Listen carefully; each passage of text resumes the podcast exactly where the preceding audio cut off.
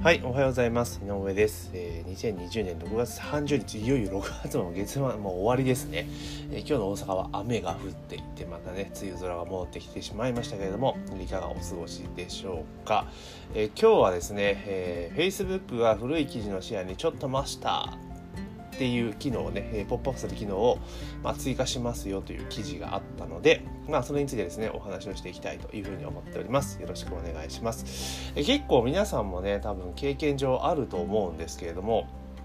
ね、タイムライン見てて、なんか「ん?」とかいう記事ってあるじゃないですか。えこれえ何これ？みたいなた例えばなんだろうその時タイムリー旬になっている人の記事とかねよくまあ政権とか政治ネタとかで多いんだけれどもあのなんかねその人に対する批判記事みたいなとことか不祥事とかいう記事とかっていろいろあの起こってるじゃないですかネット上に。えそれがなんかねリンクでヒュッと流れてくることってねよくあると思うんですよね、うん、例えば今であれば、まあ、政権に対してねちょっとねネガティブな意見を持っている人が、まあ、過去の記事をね引っ張ってきて引用してっていうふうに、まあ、やるということがあるんですけれどもも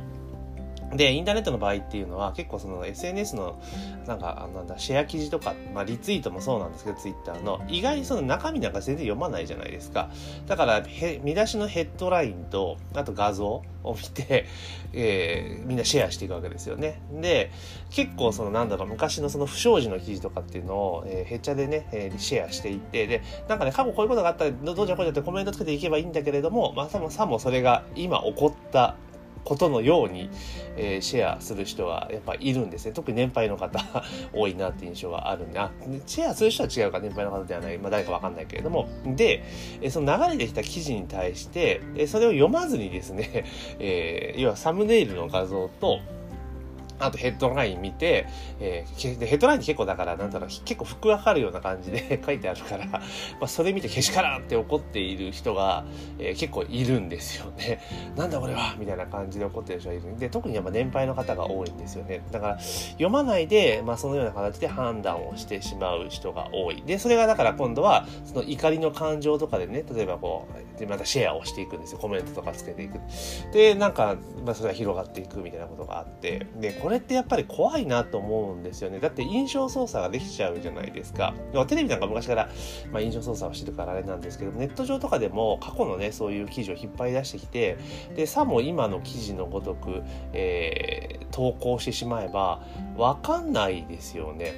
うん。変な印象とか悪い印象をつけられてしまうっていうことが結構あるなっていうのは、前から思ってたんですよね。うん。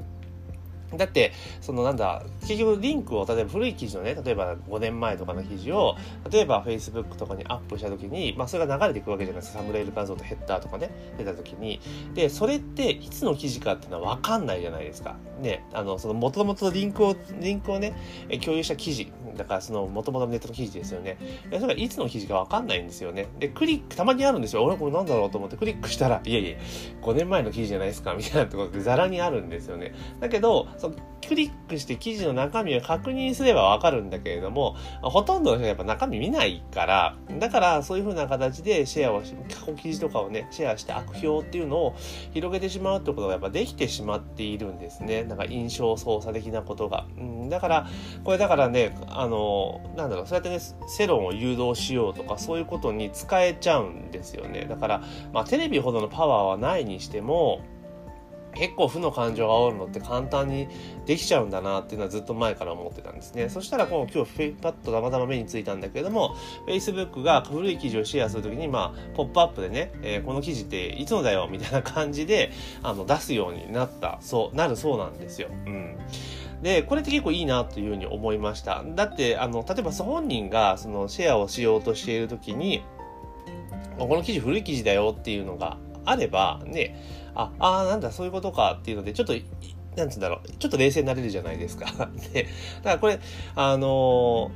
ー、ね、参加、だこれが結構、の細かい機能っていうところが、あの、まあ、ちょっと見えてこないんですけれども、単純にその URL を、えー、ね、Facebook 上に投稿してシェアしようとして、投稿としてシェアしている時だけなのか、それとも、その古い記事を、の、なんだろう、えー、投稿したものを、えー、シェアするときとかね、いいねするときとかにも、えー、それが、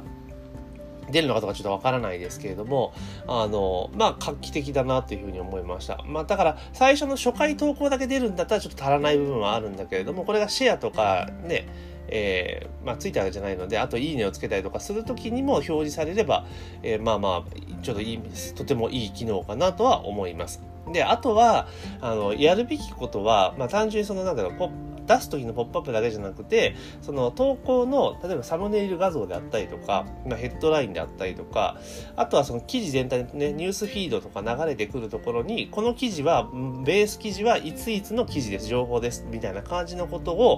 表示してあげればいいと思うんですよね。でそうすると、あの、誤報みたいなね、勘違いみたいなものがなくなっていくっていう風な感じでは思うんですよね。だから、そういうことをしていけば、まあ、変に印象操作に活用されるとか利用されることはなくなっていくんじゃないかなとは思いますけどね。で、要は、いや、シェアしている本人に記事が古いことを知らせ、古い情報を誤って拡散しまうことを防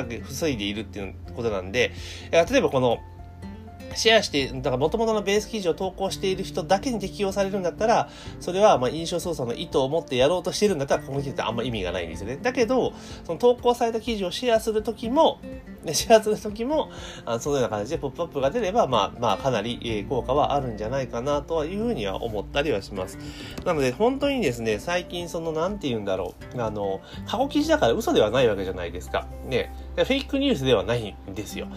うん、まあ今ね、そんなのでフェイクニュースも多いんですけれども、だけど、その過去の出来事とか事件とかっていうものを、まあ、意図的にね、印象操作をしようとして、今の時期、だから何年後とかに出してくるってケースもやっぱあるんですよね、ただ。それが意図的にやっているのか、いや別に意図的じゃなくて本当に勘違いしてやってるのかってのはわからないですけれども、ただ、そういうのを出してくると、印象操作ね、本当はできてしまうっていうことがあるので、まあ、この Facebook の機能っていうのはかなり画期的かなと思います。で、あと Twitter とかも、ね、結局ね、気軽な感じでリツイートしてしまう。まあ、ツイッターの場合って引用記事でリツイートすることってあんまないので、あの、あれなんですけれども、やっぱそういった過去の情報に対するリツイートみたいな形に関しても、あの出した方がいいかなっていう気はしますけどね。まあ、出すというかタイムスタンプ入れる、あの、を目立つようにする。これはいつの投稿されたリツイートですよ、みたいな、あ、ツイートですよ、みたいな感じのことをしていくと、まあ、結構いいんじゃないかなというふうには思ったりします。で、やっぱりこうネットのそのなんだろう、過去記事とかのシェアとか見ていて、で、本当怒ってる人いっぱいいるじゃないですか。あの、ね、Facebook とかでやるとき、ね、ひどいねとかね、コメントとかつけて、いやいや、あんたこの記事いつのか読んでるかなっていうのも結構あったりするんですよね。やっぱ条件反射的に、あの、記事を見てね、あの、投稿してしまうっていう人は、ね、やっぱり結構多いっていう印象を受けてます。で、あの、ね、一昔前だったら、ある程度こういった、あの、なんだ、SNS みたいなこうってそこそこリテラシーが高い人、ある程度だからそういうのは早く飛びつく人って新しいもの好きじゃないですか。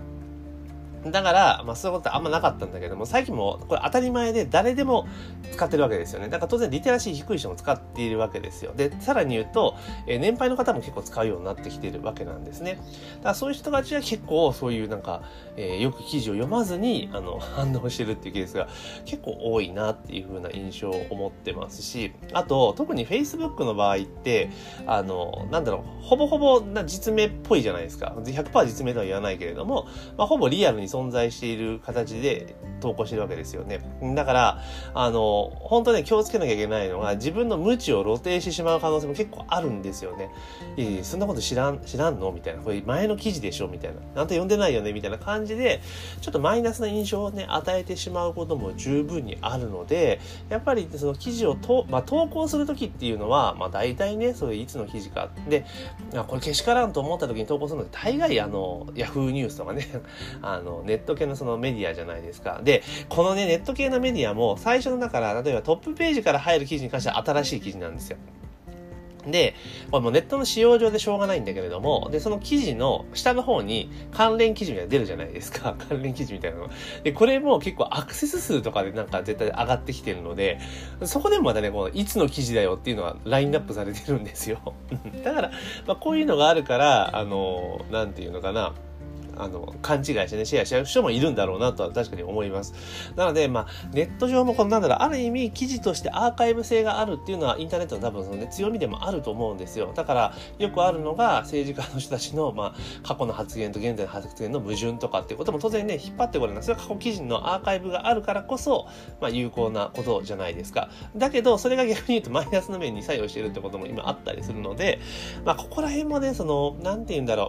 う。その、例えば、タイムリーなニュース記事の時の場合に関しては、例えば過去、もう1ヶ月以上前の記事はもう表示させないとか、アーカイブとしてだから検索して調べれば出てくるけれども、あの、普通にそのなんだろう、ニュース記事の関連リンクが飛ばないとかっていう仕様にしないと、ちょっとそういう誤解っていうのは減っていかないのかなっていうふうには思いますよね。うん。で、結構なんだ、えー、まあ、ツイッターとフェイスブックちょっと違うにしても、例えばツイッターで、その、なんだ、えー、名誉毀損のね、リツイートを、その、あ、ツイートを、だから、ね、何も入れずにリツイートしたら、まあ、それを広げたことで共犯になってね、名誉毀損になるっていうのがもう判例として出てますからね。だから結局シェアする、情報発信をね、情報シェアしていく側もやっぱり発信の責任っていうのが、今後ますます問われる時代にはなってきてるんかなっていうふうに思います。なのでね、特にあの、うんと思った記事とかを見た、やった時には、あの、ね、ちょっと気をつけた方がいいかなと思います。でもそういう記事に関してね、自なんか、あの、重箱を隅をつつくような人はコメントしないんですよね。なんか間違いは結構やるのにな、そういうの、いや、これいつの記事ですよって突っ込む人がいてもいいんじゃないかなって個人的には思うんですけどね。まあそれはさておき、だから、まあ、この今回の Facebook の機能は非常に画期的な、え、機能なのかなっていうふうに思いますよね。うん、だからまあここら辺、まあね、受け取る側のね、情報リテラシーが高くなればいいんですが、まあなかなかそうも言っていられないと思いますので、まあ、その辺はその発信する側といいますか、えー、プラットフォーム側もね、やっぱりこんな形で Facebook のように対応していくってことが、まあ必要なんじゃないかなというふうに思います。まあただこれもね、あの、例えばコロナの時ってコロナに関するや時って強引になんかあの正確な情報を確認してくださいっていうのが入るようになったじゃないですか。だからこれも行き過ぎるとまたこうね、えー、言論の自由とか表現の自由とかっていうのがでまた原因が騒ぐ人が出てくるので難しいところなんですが、ただあの誤解を招くような記事とかね、えー、時間が経過してるからこそ誤解を招いてしまうような記事に関しては、やっぱ一定数、一定期ですね、プラットフォーム側がですね、あのやっぱね、規制というか調整をした方がいいんじゃないかなといううに個人的には思っております。というわけで今日はですね、えー、Facebook 顔記事をシェアするときに、ちょっと待ったとポップアップを出すという機能が出てきましたので、まあそれに関してですね、私はちょっと思っていたことをですね、お話をさせていただきました。というわけで、今日6月最終日ですね、6月30日、えー、ボーナスの人もいるんじゃないですかね、えー、これから。まあ今回のボーナスはね、そんなに影響ないのかもしれないけど、次のね、年末のボーナスは結構大変かもしれませんが、えー、まあ今日も一日ね、頑張っていきましょう。というところで本日の音声は以上になります。ご清聴ありがとうございました。 감사합니다.